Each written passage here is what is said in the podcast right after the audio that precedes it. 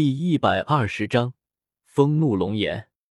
古河颇为顺畅的往下飞去，凡是靠近它的岩石，都像是突然风化千年一般，被下方吹来的罡风一吹，便成为煤粉。随着往下飞去，古河渐渐感知到温度渐渐升高。等到古河下降上千米，峡谷开始渐渐变得开阔起来，并且这里的罡风吹拂在身上，便犹如岩浆泼在身上一般。无比炽烈的温度，足以让普通人在进来的瞬间便化为焦炭，还是被罡风给化为焦炭的。当然，这些温度对于古河来说并不算什么。不要说只是温度堪比岩浆，现在哪怕这里是岩浆海，他也丝毫不惧。他的焚天大法虽然没有修炼至大成，但用来吸收岩浆并不算什么，或者说。现在的岩浆在他看来，便犹如空气一般。只要不是岩浆里面有危险的生物，他便丝毫不惧。随着视野开阔，古河也渐渐加快速度，而不怕因为动作太大而导致峡谷崩塌。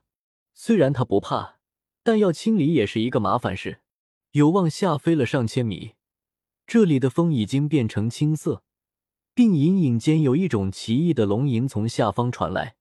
与此同时，他体内的青黑色火焰剧烈的跳动着，显然下方的确有他所需要的异火，而且说不定还是一种他未曾拥有的异火。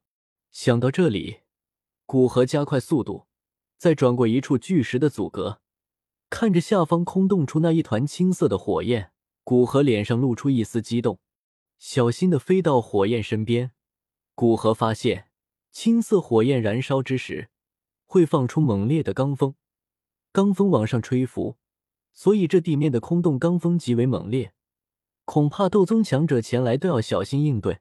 好，似乎感知到古河的注视，青色火焰中隐隐出现一头火龙，火龙对着古河吼了一声，顿时一声清脆的龙吟声在这片洞府之中响起，应该是风怒龙炎。古河摸着下巴自语道。对于风怒龙炎，他也没见过。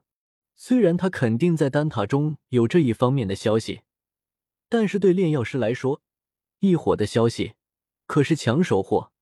在这两年，他虽然一直在进步，但要么刚开始的时候没人脉，之后就是没时间了。所以，对于异火榜二十三种异火，其实他也认不全。不过能肯定这是异火就成。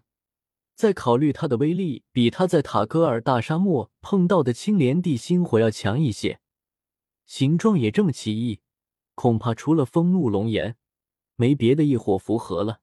既然在这里碰到，古河自然不会客气，轻哼一声，青色火焰里面的龙形顿时消散，消散前隐隐哀鸣一声，压服了风怒龙炎的灵性。古河满意一笑，心念一动。漆黑的火焰出现在青色火焰周围，青色火焰颤抖了一瞬，似乎本能的害怕漆黑色火焰。古河可没管这个，衣袖一挥，漆黑色火焰便将青色火焰包裹。接着，古河盘腿而坐，悬浮于空中，等待着吞噬之炎炼化里面的风怒龙炎，好让他再次提升青黑色火焰。不过三分钟。古河便感知到吞噬之炎包裹着的青色火焰彻底失去气息，右手一招，漆黑色的火焰变化为一条火龙，被古河收入体内。不过十几分钟，古河便睁开眼睛。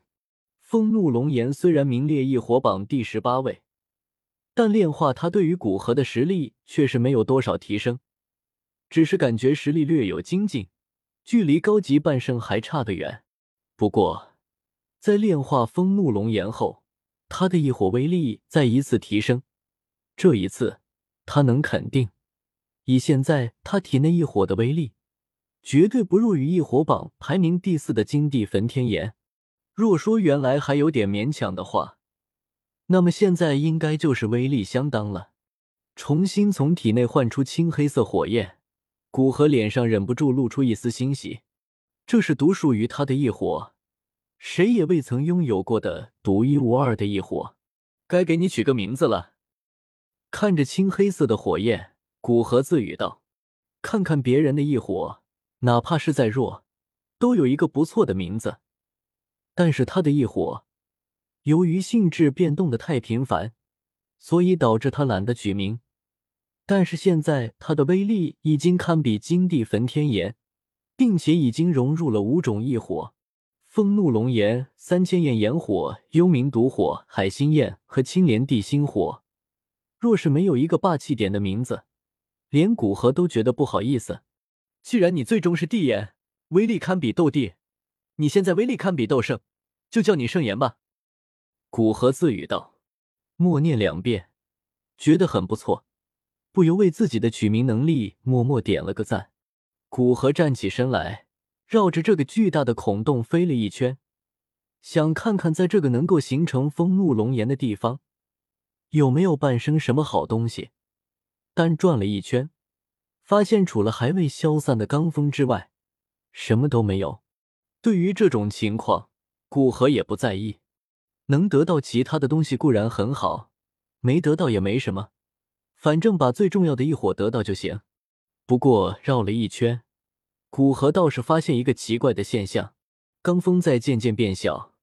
看着原来青色火焰在的地方，古河愕然自语道：“好家伙，这落风剑的环境不会是因为它才形成的吧？”当然，嘴上这么说，他心里还是觉得应该是这落风剑原先就有，并且孕育出了风怒龙炎，而风怒龙炎帮忙加强和维持落风剑的罡风。